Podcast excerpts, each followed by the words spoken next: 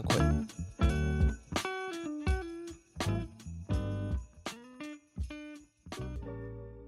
今天这集我们要来做西方哲学通史，也就是我们要用一集的时间带大家了解整个西方哲学史的思考。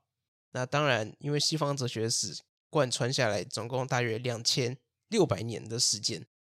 那这两千六百年要用一集的方法来阐述，所以我们会遗漏掉非常多的细节，剩下的都只是最精简的、最纲要的部分。那细节的部分，如果大家有兴趣的话，可以自己再去找文本来阅读。那我们就直接开始。那首先第一个时期，我们会来到西元前六百年左右。当时其实我们可以把它分成宇宙论时期。也就是前苏格拉底时期，那在这时候苏格拉底还没有诞生嘛。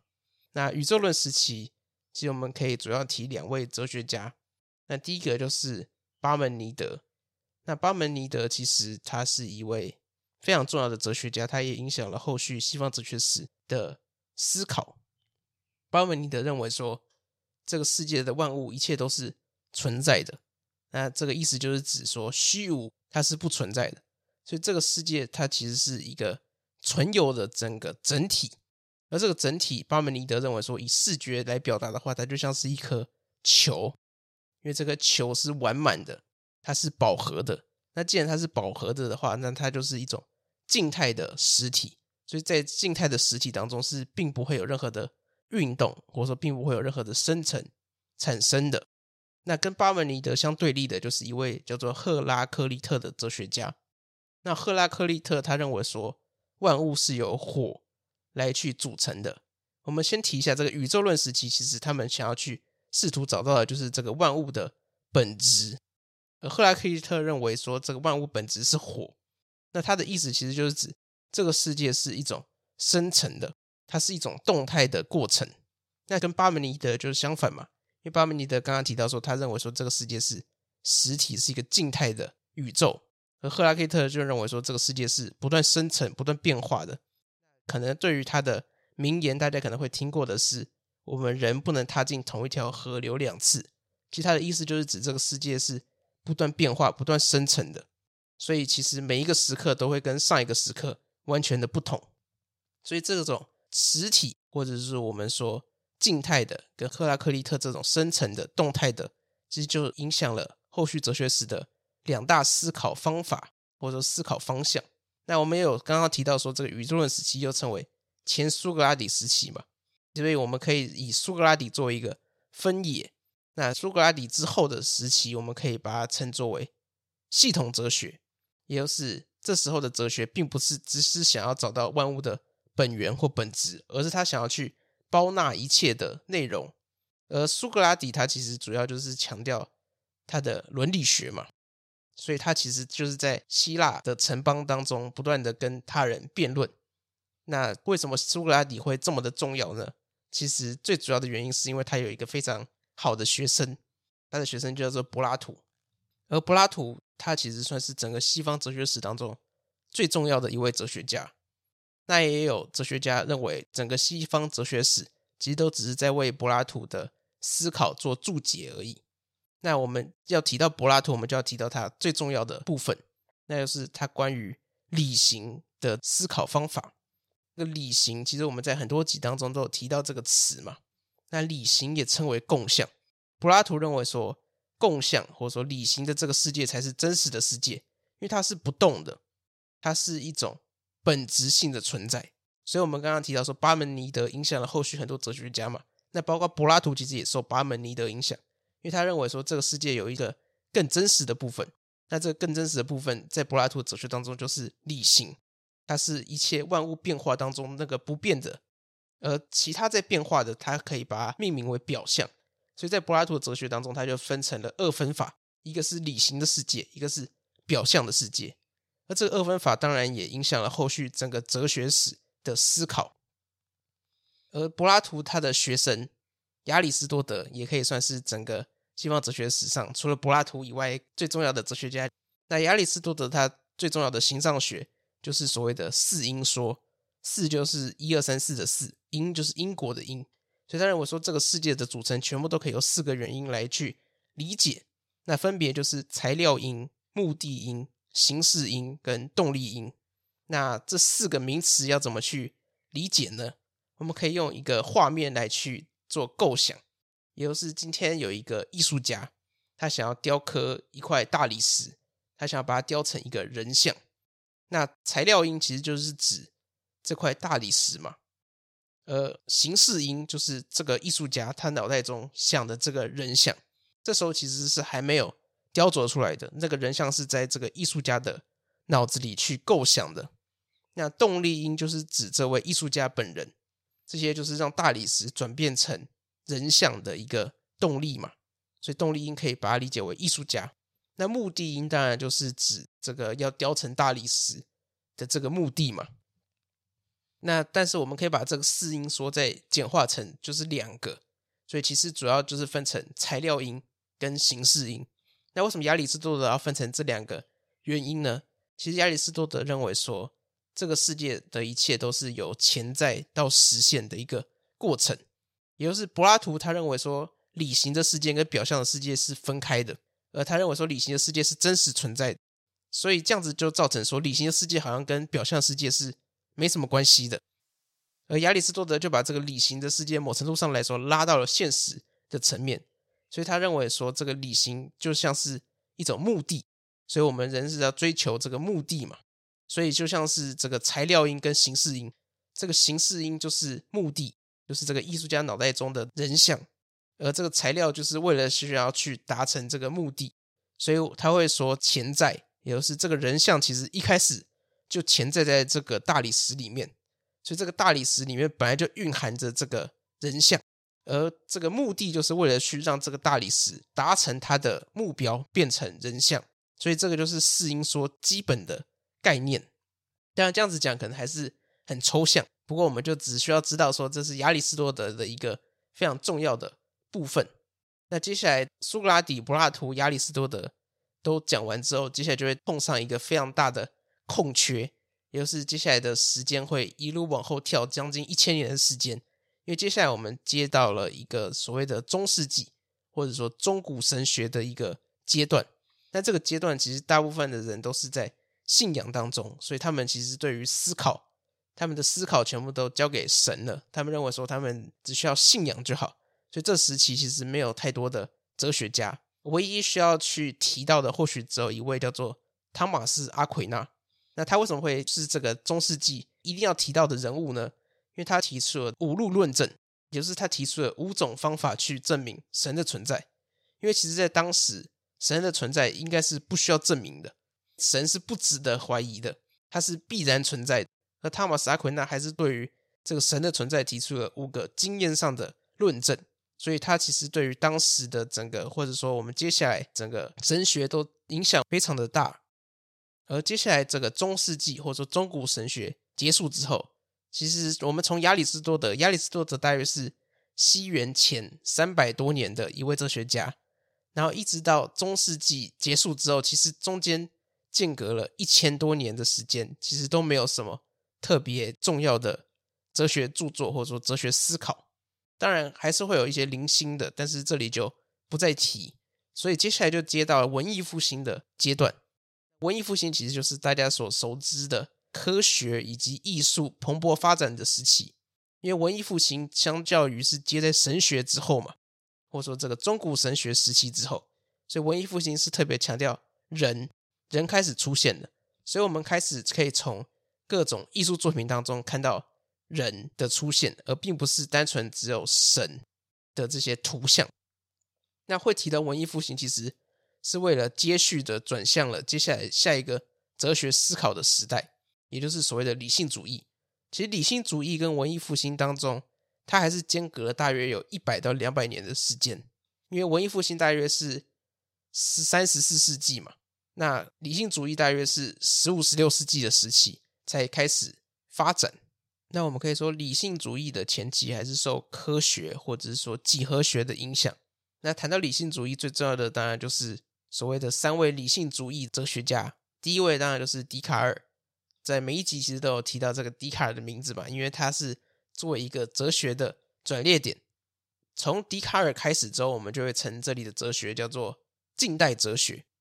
那笛卡尔他最重要的思考，当然就是所谓的“我思故我在”嘛。“我思故我在”其实就是他想要去寻找到一个类似于欧几里得的一个原点，因为他认为说这个世界就像是数学一样，当我们今天找到一个确定无误的一个原点的时候，我们就可以借由这个原点去推出更多的部分。而这些借由确定无误的原点所推出来的部分，它也是会是确定无误的。所以，对于笛卡尔来讲，绝对确定的原点就是我思，因为所有一切都可以怀疑。我可以怀疑我的身体是不是真的，我可以怀疑我的感觉，我可以怀疑一切，但是我不能怀疑我的怀疑，因为我要怀疑之前，我需要有一个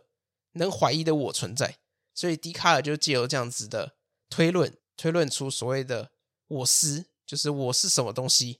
因为我需要怀疑自己的话，我一定要存在嘛。所以，我这个在欲望着、在怀疑的主体，对于笛卡尔来说，它就是一个最根本性的东西。所以，笛卡尔就从这个我思，再继续推展出其他的不同的，像是上帝存在，或者是说这些其他的实体的本质、身体跟心灵嘛。而这里又提到了这个实体这个词，所以我们就可以知道说，实体这个概念。从巴门尼德开始，一直到柏拉图，然后到亚里士多德，其实都在去寻找这世界的这种不变的，或者说不动的根源。那对于实体的概念，我们其实要到理性主义的下一个哲学家会来得更为清晰，那就是斯宾诺莎。那斯宾诺莎的哲学最重点的部分，就是他认为说，神即自然，也就是所谓的泛神论的概念。那泛神论的概念，其实在当时是非常的新颖的。当时我们都认为说，神是一种人格性的，就像是我们当代我们在思考神的时候，我们也会认为说，它是一种人格性的神，像是基督等等的，它是有一种人的形象的。而斯宾诺莎就认为说，神跟自然是一样的东西，因此这个神并不是所谓的位格的存在，或者所谓的人格神，而它就只是自然。因为对于斯宾诺莎来说，实体这个名词的定义就是它需要是字音，那字就是自己的字，音就是原因的音，所以实体就是要成为它自己的原因，它不能是由其他的原因所构成的。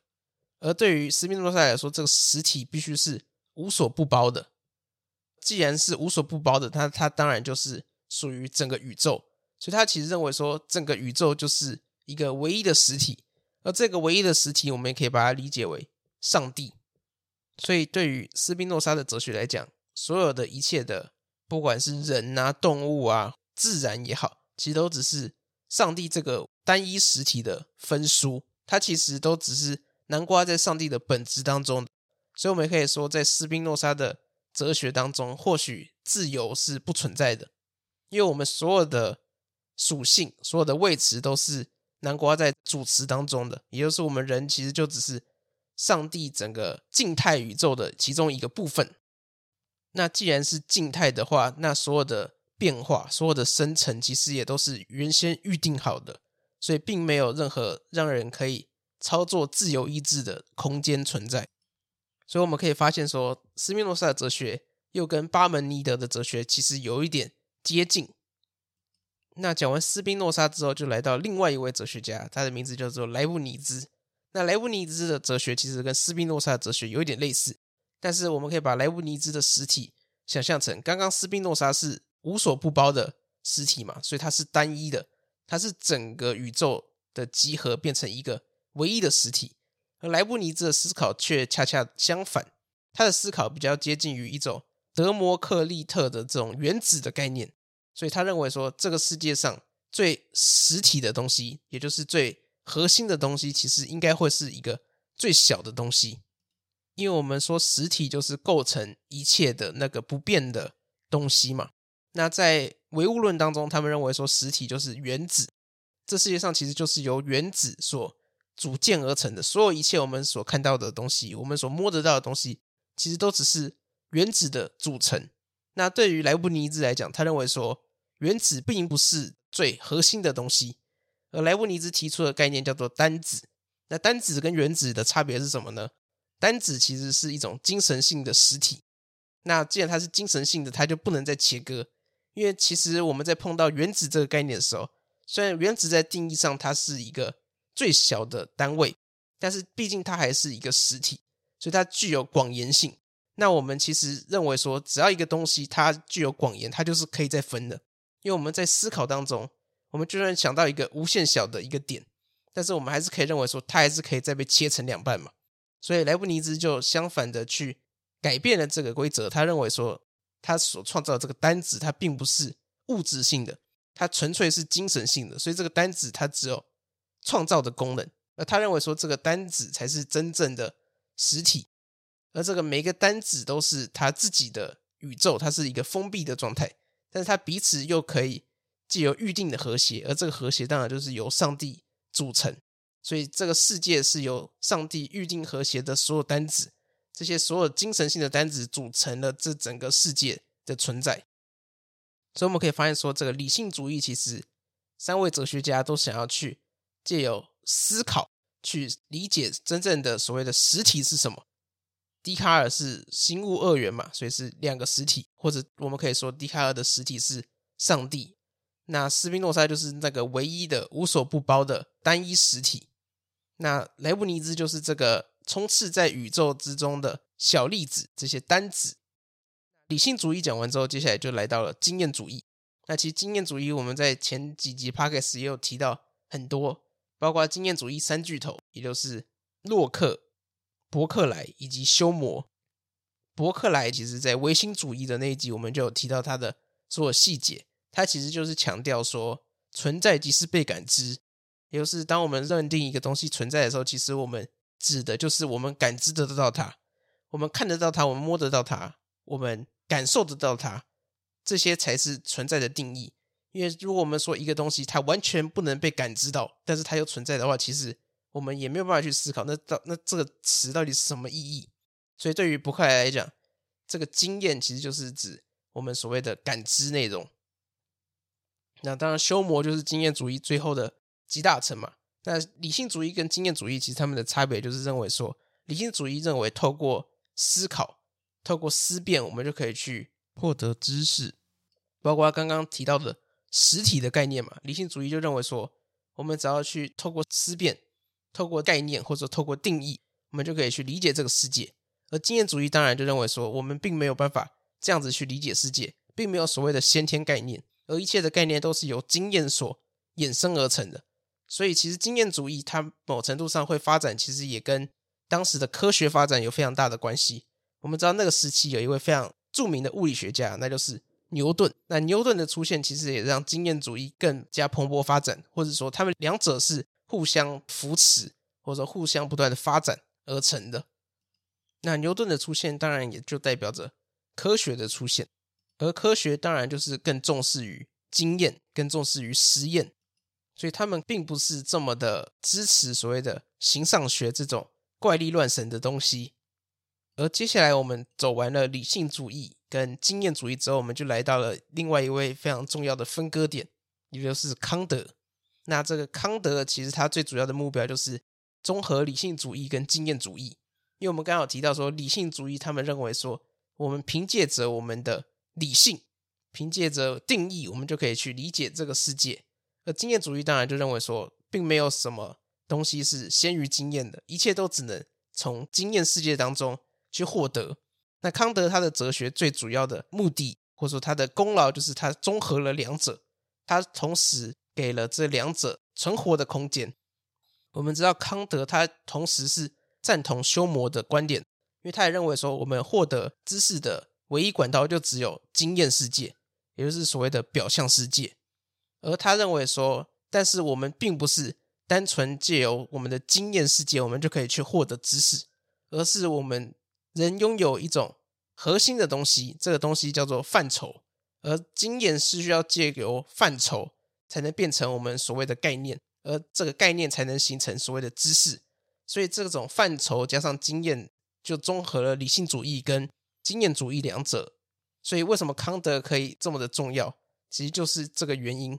但是康德他其实有提出说，我们所认知到的就只能是表象，而这个表象当然就是像是我们的五官啊，或者是我们可以说就是类似于伯克莱的存在即是被感知。而康德认为说，这个表象底下还有实在的存在，而这个实在对于康德来说就是物自身，这个物质身就是我们人完全没有办法去感知到的东西。但是虽然我们人没有办法去感知到物质身，只有上帝可以感知着它，但是它还是存在的。而这个想法其实就被后续许多的人批判，因为我们可以说康德他的范畴其中有一个就是因果。因果其实是范畴的其中一个内容，而这种物质身的推论其实有点接近于因果的概念，但是因果其实并不能运用在物质身之上的，因为物质身是完全无法思考的。那既然完全无法思考，那我们又怎么知道它到底存不存在呢？所以后续的哲学家就开始针对这个物质身的这个概念，对于康德进行批判。那康德接下来就是接着所谓的德国唯心主义。或者我们可以说德国观念论。那德国观念论最重要的就是三位哲学家，第一个就是所谓的费希特，然后再来就是谢林，以及最多人认识的黑格尔。那德国唯心主义其实最终也是需要去寻找到那一个实在，或者说那个实体。而对于费希特来说，这个实体就是绝对自我。而这个绝对自我其实就是一种 A 等于 A 的概念，因为绝对自我它是自因。就跟刚刚讲到实体的概念一样，它必须是自己的原因，而 A 要存在，它又必须是自因的话，那它就只能是自己创造自己的存在，所以它是等于一种自身等同的状态。而这个 A 等于 A 的概念，其实在费希特哲学当中就可以把它称之为绝对自我。而这个绝对自我到谢林的部分之后，他又把这个绝对自我推翻，他认为这个绝对自我并不是最根本的状态，因为绝对自我其实会预设一个非我的存在。因为就像是我们想要去了解我们自己的时候，我们照镜子，其实照镜子的时候，我们就会产生出两个我的存在，而这两个我其实指的是同一个我。而以费希特的绝对自我来讲，谢林就认为说，这个绝对自我其实会影射着非我存在，所以其实真正的绝对者应该是绝对自我跟非我的一种综合。所以在谢林他的哲学当中，他认为说，真正的绝对者应该是。主观和客观的综合，所以在谢林那边就会变成了一种绝对者的概念。而最后到了黑格尔当中的时候，其实黑格尔就认为说，谢林他的绝对者，或者是说谢林他的自然哲学，其实我们要说这个绝对者对于客观世界有什么样的影响吗？其实对于黑格尔来讲，他认为说谢林的哲学少了这一部分，而且其实黑格尔更强调的是一种精神。所以到黑格尔的哲学当中，他强调的是所谓的绝对精神。那绝对精神其实也是一种自我完成的一个状态，它是一项历程，它是一项开头就是结尾的过程。所以我们可以说，黑格尔的哲学是一整套的辩证关系，它是一整套的辩证法。那当然，其实这样子讲，这三个人下来，其实大家可能满头问号，想说这到底在公三小？所以这也是为什么我其实都没有在讲德国观念论的原因，就是因为这个非常难理解。那如果真的有兴趣的话，再去理解就好。这个完全不勉强，因为我自己也是读的没有说到很懂。那反正这个德国观念论之后，就开始出现了大批的哲学家在反对黑格尔，因为黑格尔其实跟康德有点类似的部分，就是他想要去借由他的体系去把整个。我们认知到的一切囊括进他的哲学当中，而既然他想要借由他的体系去囊括一切，那他其实就会掺杂非常多硬要的部分，也就是他的辩证法的关系，其实就把许多我们生活当中的部分给套进去。对于许多哲学家来说，他就认为说黑格尔是为了包括一切，所以硬要这样子去强加这个形式在这些内容之上。所以我们可以说后续的。哲学家基本上全部人都是在反对黑格尔。那我们可以先岔出一个支线来去讨论，那就是黑格尔之后有一位哲学家叫做马克思，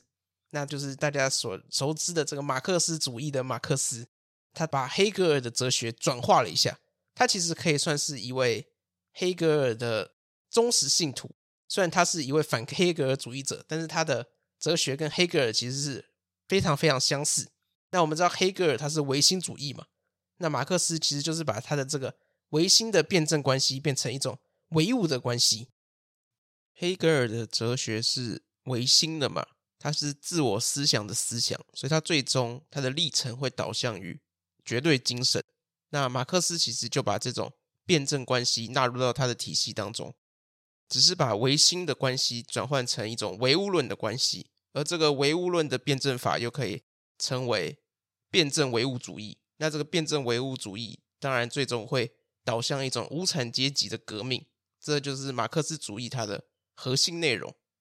而马克思这个支线以外，另外哲学还是被分成了两个不同的支线。我们刚刚提到理性主义跟经验主义嘛，理性主义又称欧陆理性主义，因为它主要是在欧洲大陆上面去发扬的。那经验主义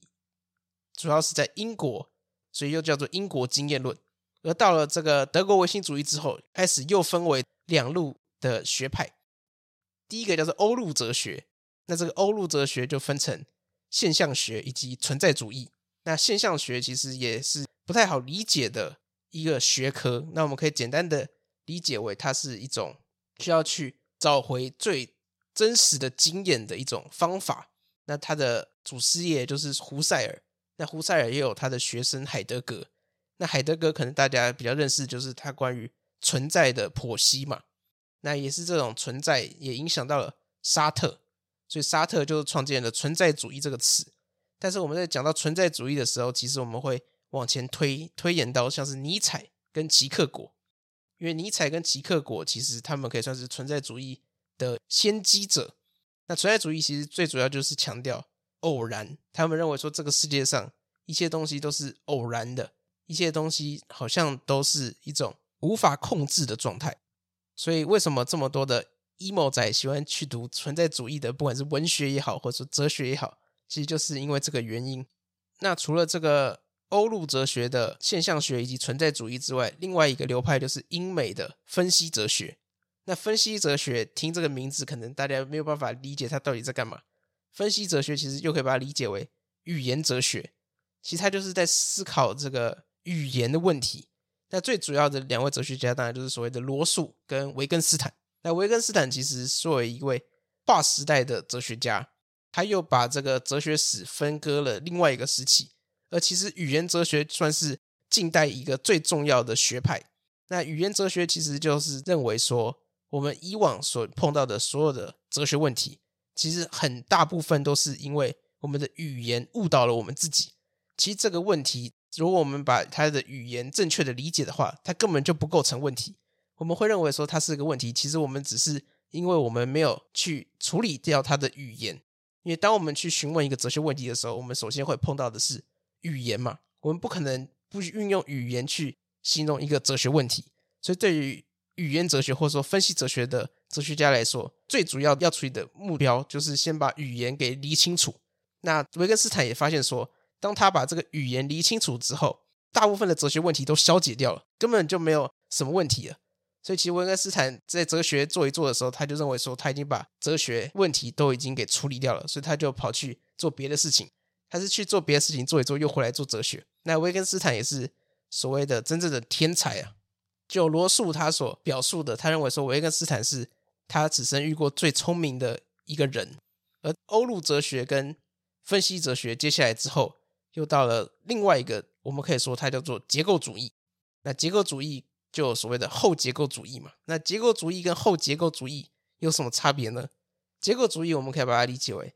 我们一般前面都是以主体性思考嘛，包括我们提到的现象学、存在主义，或者是说康德，或者说德国观念论、理性主义、经验主义，然后一直到前面的柏拉图、亚里士多德等等的，我们其实都是强调一种主体性的思考，就是以人为本位的思考。那结构主义就认为说，这种以人为本位的思考，或许。会有一点问题，因为我们以为我们的思考是由我们的主体性所引导出来的，其实更有可能是由结构，就是结构是先产生，然后人才会照着那个结构去思考。所以结构主义其实就是把这个时代拆解为不同的时期，而这个每一个时期其实都会影响到那个时期的人的思考。我们以为是主体性去影响了结构，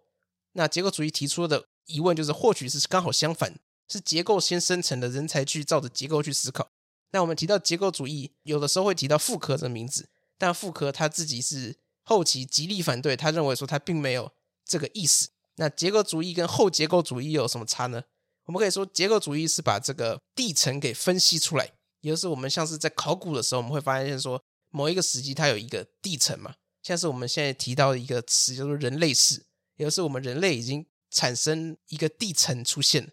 那我们可以发现说，这些考古学。所发现的地层不同的结构当中，其实就有点像是结构主义不同的时期。那后结构主义其实就是提出说，除了我们把这些结构找出来之外，那我们要如何去把这些结构拆解掉？所以后结构主义就强调一种诠释学。那这种概念其实就是来自于妇科的学生，他叫做德希达。那德希达他其实就是强调说，我们要重新去诠释我们所认知的这些结构。因为我们这些结构其实就只是其中一种试点，那其实我们换个角度去看的话，我们就可以发现一种完全不同的概念。所以为什么我现在在后结构主义当中的时候，或者是说后结构主义其实就有点接近于后现代的状态，